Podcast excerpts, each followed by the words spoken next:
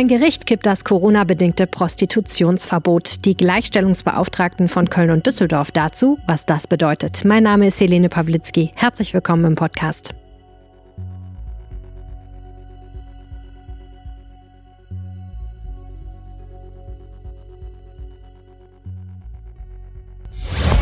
Der Rheinische Post Aufwacher. Das Update am Nachmittag. Friseure, Tätowiererinnen, Masseure, Fitnesstrainerinnen, sie alle dürfen seit Monaten wieder arbeiten. Nur die Prostituierten, die nicht. Laut Corona-Schutzverordnung waren sexuelle Dienstleistungen verboten. Nun hat das Oberverwaltungsgericht Münster dieses Verbot gekippt. Geklagt hatte der Betreiber eines Erotik-Massagestudios aus Köln. Das Gericht hat die Corona-Schutzverordnung in diesem Punkt nun außer Vollzug gesetzt. Die vollständige Untersagung aller sexuellen Dienstleistungen sei derzeit nicht mehr verhältnismäßig, heißt es in der Begründung des Gerichts. Das Land habe mittlerweile weitgehende Lockerungen in nahezu allen gesellschaftlichen, sozialen und wirtschaftlichen Bereichen zugelassen. Aus diesem Grund sei nicht ersichtlich, warum dies nicht auch für sexuelle Dienstleistungen gelten solle. Ähnlich wie beim Sex werde auch beim Sport oder im Fitnessstudio heftig geatmet und vermehrt virushaltiges Aerosol verteilt. Auch sei nicht ersichtlich, warum die Gefahr bei sexuellen Dienstleistungen höher als bei privaten Feiern mit, mit bis zu 150 Personen sein soll. Das Gericht verwies weiter darauf, dass es eben gute Hygienekonzepte brauche, um den Infektionsschutz zu gewährleisten. Dazu könnte, ähnlich wie zum Beispiel in der Gastronomie zählen, dass weniger Kunden bedient werden können, überall möglichst Abstand gehalten wird, öfter desinfiziert und gelüftet wird. Auch eine Maskenpflicht hält das Gericht für denkbar.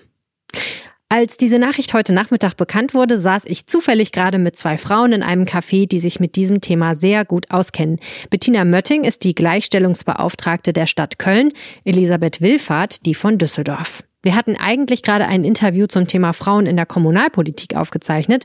Dazu mehr übrigens am Freitag in unserem Rheinpegel-Podcast. Aber ich habe einfach mein Gerät direkt wieder eingeschaltet und die beiden zum Thema Prostitution befragt. Was bedeutet das denn jetzt für die Prostitution in ihren jeweiligen Städten und für die Frauen, die dahinter stehen? Ja, ich kann jetzt für Köln äh, sprechen. Äh, wir haben uns dafür eingesetzt, auch auf äh, äh lokaler Ebene, dass dieses Verbot gekippt wird, weil wir sehen, dass äh, die, die, Prostituierten unter sehr schwierigen Bedingungen äh, leben mussten und man muss leider auch sagen, auch gearbeitet haben. die Prostitution ist in die Illegalität abgewandert in großen Teilen. Äh, die, die es nicht getan haben, sind sehr oft in finanziellen Nöten, äh, haben Wohnungsnot. Und ähm, es war eigentlich im Vergleich zu anderen körpernahen Dienstleistungen nicht nachvollziehbar, warum ausgerechnet Prostitution verboten blieb und andere körpernahe Dienstleistungen erlaubt waren. Also Frau Wiffert, um es mal ganz deutlich zu sagen, glauben Sie daran, dass es keine Prostitution gegeben hat in dieser Zeit? Nein, daran glaube ich definitiv nicht. Es ist so, dass ähm, man Prostitution nicht verbieten kann. Denn deshalb bin ich, und ich denke, da kann ich auch für meine Kollegin aus Köln sprechen, ich bin gegen ein Prostitutionsverbot. Und zwar nicht, weil wir Prostitution so gut finden, sondern weil das einfach nicht ähm, realistisch ist. Es wird abgedrängt eben in eine Dunkelheit, in eine Unsicherheit für die Frauen. Es wird abgedrängt ähm, in Zustände, die dann nicht mehr kontrollierbar oder unterstützungsmöglich äh, sind. Und ähm, deswegen ist es so, dass es äh, richtig und auch wichtig ist, dass dieses äh, Verbot gekippt ist. Was bedeutet das denn jetzt in der Praxis? Wie geht es jetzt weiter in Köln? Also wir haben äh, Hygienekonzepte erarbeitet in den letzten Wochen. Die liegen fertig in der Schublade, ob es jetzt um die Bordellbetriebe geht, um Wohnungen oder auch den Straßenstrich. Äh, insofern sind wir dort äh, gerüstet und äh, hatten eigentlich schon damit gerechnet, dass zum 1.9. dieses Verbot gekippt wird. Und äh, jetzt kommt es offensichtlich äh, durch diesen Gerichtsbeschluss und insofern sind wir gut aufgestellt. Und man muss auch sagen, dass durch das Verbot war ja auch die Anonymität gewährleistet der Kunden, äh, die, die die Prostitution ja weiter in Anspruch genommen haben. Und äh, das ist ja auch eine Gefahr für unsere Gesellschaft. Und äh, durch die Hygienekonzepte wird diese Anonymität aufgehoben. Das ist natürlich eine Frage, die sich viele stellen, ob das überhaupt noch funktioniert. Also wenn man wie im Restaurant einen Zettel ausfüllen muss, wo seine Adresse, seine Telefonnummer, seine E-Mail-Adresse und sein Name draufsteht, wenn man ins Bordell geht und eine Prostitutionsdienstleistung in Anspruch nimmt, Geht dann überhaupt noch jemand dahin? Ja, man muss jetzt mal sehen, was konkret gekippt und was erlaubt ist. Also in anderen Bundesländern ähm, gibt es da äh, jetzt äh, schon Einschränkungen auch von, den, von der Art der sexuellen Dienstleistung. So, das ist natürlich abhängig. Und man wird natürlich auch sehen, wie das offiziell angenommen wird. Ähm, wie gesagt, das ist auch Neuland und äh, wir sind gespannt. Ja. Wobei man auch hier sagen muss, in den Arbeitskreisen, in denen ich äh, äh, unterwegs war, gerade auch in Sachen Hygienekonzepte. Dort waren ja auch ähm, Träger, die die Frauen betreuen. Dort ist auch die Polizei vertreten, da sind die Gesundheitsämter vertreten, die auch die Prostituierten betreuen. Und die sagen halt auch, viele äh, leben von den Stammkunden. Und insofern ja, doch, es ist äh, durchaus äh, ist nachvollziehbar, wer, wer dort äh, gerade vor ihnen steht. Und man, äh, das sagte selbst die Polizei in Köln, dass die Kunden dort durchaus auch offen sind dafür. Und ähm, man gar nicht so diese Bedenken haben muss. Nichtsdestotrotz glaube ich, dass das sich auch verändern wird, wie vieles Corona verändert hat. Und ähm, es, wird, äh, es wird sich auch das Freierverhalten verändern dadurch. Richtig. Frau Mötting, man muss ja bei Ihnen auch noch mal sagen, eine Nachricht, die in dieser Beziehung aus Köln kam in den letzten Tagen, war dieser Großbordellbetrieb, das Pascha, hat geschlossen und Insolvenz angemeldet. Wie geht es denn da weiter? Haben Sie eine Ahnung? Ja, also Prostitution hat ja in Köln nicht nur im Pascha stattgefunden. Man bekommt aber so, gewinnt so den Eindruck, ne, dass äh, dem so wäre. Äh, gut, äh, ich denke, das Pascha ist nicht das einzige Bordell, was Insolvenz anmeldet, wobei unser Fokus nicht auf den Bordellbesitzern liegt, sondern eben auf den Frauen. Und äh, was hat dieses Verbot mit den Frauen gemacht? Und alles andere findet seinen Weg. Haben Sie denn in Düsseldorf von Frauen gehört in dieser Zeit, Frau Wiffert? Ja, ich habe Kontakt ähm, zur Beratungsstelle Rahab von SKFM hier in Düsseldorf, die auch in der Corona-Zeit Kontakt mit den Prostituierten, mit den Frauen haben und hatten.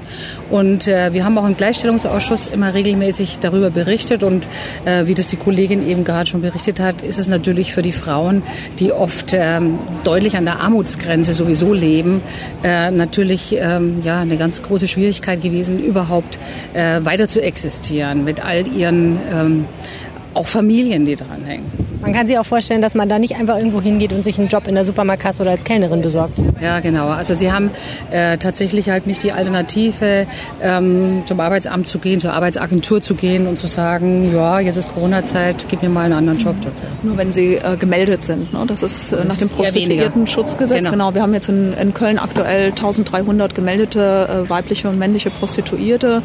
Die haben dann Anspruch auf SGB-II-Leistungen, wenn sie dann nachweisen können, dass sie tätig waren. Aber ja, der Rest, es gibt natürlich immer eine Dunkelziffer, deren Hohe Zahl wir nicht kennen. Ja. Äh, ja, ist gerade so ohne Halt.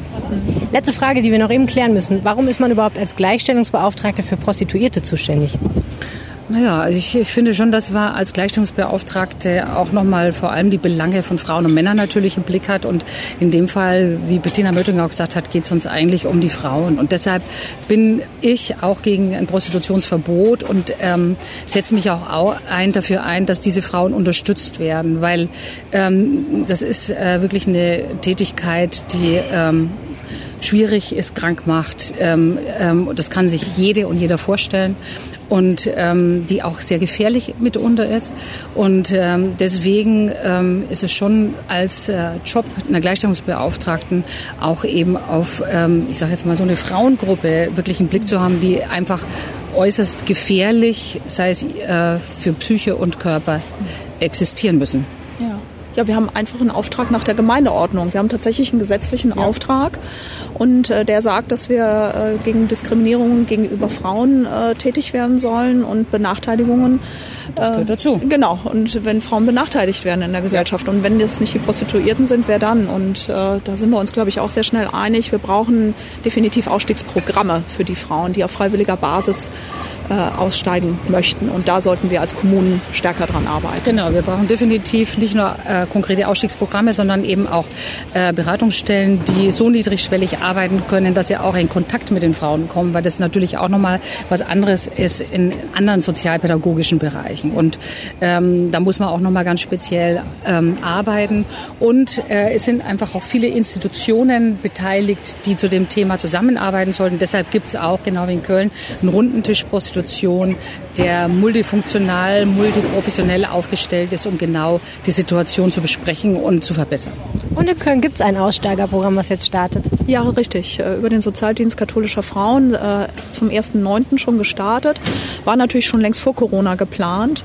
Und äh, da geht es eben gezielt darum, äh, Frauen, die aus der Prostitution raus möchten, über ja, psychosoziale Beratung, über ein Coaching ähm, den Weg zu ebnen und äh, sie auf, in irgendeiner Form auf dem Arbeitsmarkt zu integrieren, über Praktika, über Lehrstellen ähm, oder sozialversicherungspflichtige Beschäftigung im besten Fall. Und äh, das Programm ist jetzt zum 1.9. gestartet. Ja. Kommt zu einer guten Zeit. Vielen herzlichen Dank an Sie beide. Sehr gerne. Die Landesregierung, von der die Corona-Schutzverordnung ja geschrieben wurde, windet sich in ihren ersten Stellungnahmen ein bisschen. Man müsse nun sehen, wie der Beschluss umzusetzen sei, sagte der stellvertretende nordrhein-westfälische Ministerpräsident Joachim Stamm von der FDP. Die Kontaktnachverfolgung sei in diesem Bereich schwierig. Stamp sagte weiter, es handelte sich um ein Zitat ganz, ganz schwieriges Feld, in dem die Regierung zu einer Abwägung habe kommen müssen. Es wäre in NRW schwer zu vermitteln gewesen, so Stamp eine Maskenpflicht für Schüler im Unterricht zu verfügen, aber gleichzeitig die Bordelle zu öffnen. Auch bei den laut Verordnung erlaubten Familienfeiern sei der körperliche Kontakt ein anderer als bei sexuellen Dienstleistungen. Na, da hat er natürlich recht. Das Gerichtsurteil lässt zu, dass die Landesregierung eine neue Corona-Schutzverordnung mit differenzierteren Regeln schreibt. Möglich wäre beispielsweise, dass Geschlechtsverkehr gegen Geld weiterhin verboten bleibt, aber Dominaleistungen oder zum Beispiel erotische Massagen erlaubt werden. Wir werden also sehen, was da weiter passiert. Bevor wir jetzt zu den weiteren Nachrichten aus NRW kommen, würde ich euch ganz gerne kurz einen Tweet vorlesen von Madame Wie, Madame Veleda auf Twitter. Ja, sagt sie auf die Frage, ob sie ein Abo abgeschlossen hat. Das Aufwacher-Abo der Rheinischen Post. Schon allein, um den Podcast zu unterstützen. Vielen, vielen Dank dafür. Das ist wirklich wunderbar. Und wir haben uns gedacht, wir machen die ganze Sache noch ein kleines bisschen interessanter für euch. Wir haben ein neues Podcast-Angebot für euch. Das findet ihr unter rp-online.de slash abo-aufwacher. Und es handelt sich diesmal um ein Jahresabo. Für weniger als 35 Euro im Jahr, das heißt unter 3 Euro im Monat, könnt ihr ein RP Plus Abo abschließen. Und damit bekommt ihr nicht nur vollen Zugang zu allen Artikeln auf RP Online, und zwar nur noch mit Premium-Werbung, also mit relativ wenig Werbung, sondern ihr unterstützt auch diesen Podcast und zeigt uns damit, dass wir euch das wert sind. Und das würde mich wirklich freuen, wenn ihr das tut. Und ich bedanke mich sehr herzlich bei allen, die das schon machen. Und jetzt kommen die weiteren Meldungen aus Nordrhein-Westfalen. Auch einen Monat nach Ende der Sommerferien sind laut Schulministerin Yvonne Gebauer von der FDP keine unkontrollierten Corona-Infektionen in Nordrhein-Westfalen an Schulen festzustellen. Auch nach der Aussetzung der Maskenpflicht im Unterricht seien die Schulen sichere Orte, so Gebauer. Seit Schuljahresbeginn am 12. August hätten 99 Prozent der Schüler in NRW an regulärem Unterricht im Klassenzimmer teilnehmen können. Zum Stichtag 2. September gab es nach Angaben des Ministeriums an fast 98 Prozent der befragten Schulen in NRW regulären Unterricht im Klassenzimmer. Nur drei Schulen seien vollständig geschlossen gewesen, an 101 weiteren habe es Teilschließungen gegeben. 650 Lehrkräfte waren an diesem Tag in Quarantäne, fast 7100 Schüler. Bei 276 von diesen Schülern sei eine Corona-Infektion bestätigt worden. Das Biotech-Unternehmen Kiagen baut mit finanzieller Hilfe des Landes seine Produktionskapazitäten für Corona-Tests in Hilden aus. Kiagen erhält laut Landesregierung gut 18 Millionen Euro für die Erweiterung der Anlagen.